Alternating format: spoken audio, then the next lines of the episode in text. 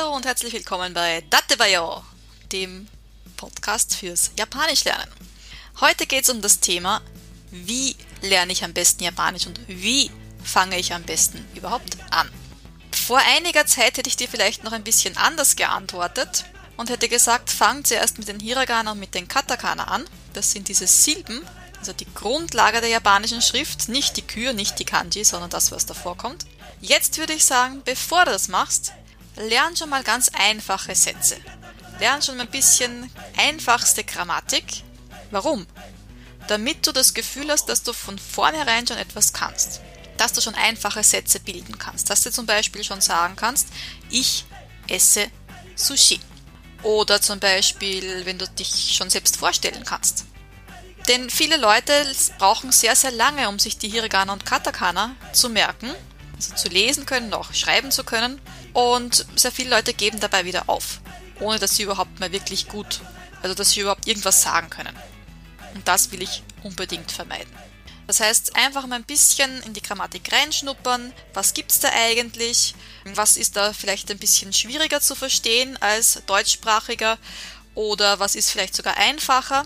Bisschen da so einen Einblick in die Sprache zu gewinnen und zu sagen, okay, das ist wirklich das, das ich lernen möchte und nicht dann bei den Hiragana Katakana aufgeben, weil es eben doch für die erste, ja, die erste große Hürde ist und sehr viele Leute geben bei dieser ersten großen Hürde auf und das wollen wir einfach vermeiden. Also du hast jetzt ein bisschen schon gelernt, das und das gibt es. Dann eben die Hiragana Katakana. Das lässt sich nicht vermeiden, außer du hast jetzt nicht vor, dass du wirklich gut und viel Japanisch lernst. Ja. Auch wenn du jetzt sagst, zumindest in den Urlaub zu fahren, würde ich da trotzdem ans Herz legen, die Katakana zu lernen. Also es gibt die Hiragana und die Katakana. Kurze Erklärung, was was ist. Hiragana sind eigentlich das Grundgerüst der japanischen Sprache. Also japanische Kinder fangen mit den Hiraganen an in der Schule, machen dann die Katakana und dann fangen sie erst mit den Kanji an. Vielleicht auch ganz kurz, Kanji, das sind eigentlich diese Schriftzeichen, die aus China importiert worden sind. Und die Kanji sind eigentlich, wenn man jetzt ein Verb, also ein Zeitwort hernimmt, dann ist das die Basis, also der Verbstamm. Von gehen das G sozusagen. Die Endung, die schreibt man in Hiragana. Aber bevor ihr japanische Kinder die Kanji lernen, lernen sie die Hiragana. Das heißt, alles, was Kinder auch lesen und verstehen können sollen, steht in Hiragana geschrieben. Also mit dem solltest du anfangen. Das heißt, die Verbendung ist in Hiragana. Das heißt, Hiragana ist alles, was Grammatik ist. Also die Vergangenheitsform, die Verneinung, die sogenannten Partikel. Partikel sind einzelne Silben, die mir sagen, welche Rolle das Wort im Satz spielt. Ob das jetzt das Objekt ist, das wen oder was oder das wer oder was vom Satz, der Ort, wo etwas passiert, der Ort, wo sich etwas befindet, das Mittel, das ich verwende, die Richtung, wohin ich mich bewege. Also für das gibt es jeweils ein einzelnes Partikel. Und die Katakana, also die Hiragana haben gesagt, das ist für Grammatik, die Katakana, das ist für ausländische Wörter. Also auch dein Name würde man in Katakana schreiben.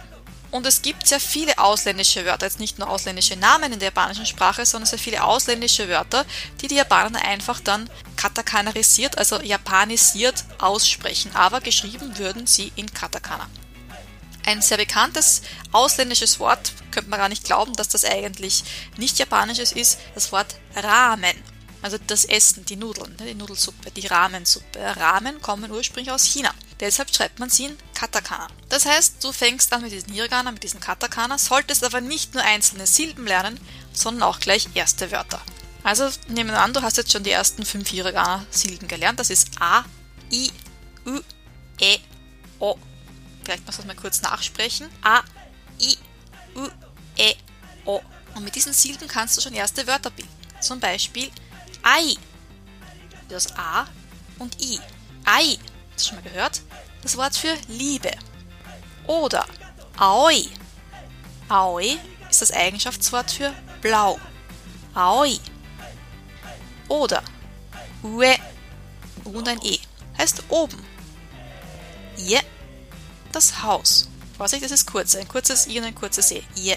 Sage ich aber I, also ein langes I, dann heißt es Nein. Oder vielleicht hast du schon mal gehört Oi. Oi. So ein bisschen so wie um, um Aufmerksamkeit. So ein bisschen, was ist jetzt schon wieder? Was willst du jetzt schon wieder? Oi! Hörst? Was ist los?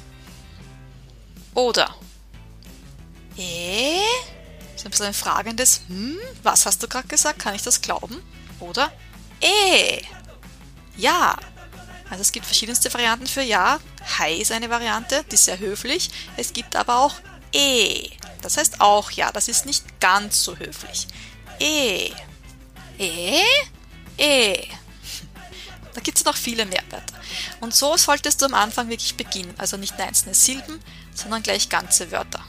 Und versuch so bald wie möglich, dich von der Umschrift, also von den sogenannten Romaji, äh, zu entfernen. Also Romaji, Roma von römisch, Ji für Schriftzeichen, so wie in Kanji, chinesische Schriftzeichen. Also wirklich von Anfang an so schnell wie möglich diese Silben üben. Ich habe dafür einen Link für dich vorbereitet, wo du dir zum Beispiel meine Hiragana Katakana Lernunterlagen runterladen kannst. Das wär's einmal dafür. Das heißt Hiragana Katakana und erste Wörter. Und was ich in meinen Kursen auch sehr gerne mache, ist eben nicht nur erste Wörter, sondern auch gleich ein bisschen noch zusätzlich einfache Grammatik, damit man gleich erste Sätze bildet. Das ist die Basis. Matane!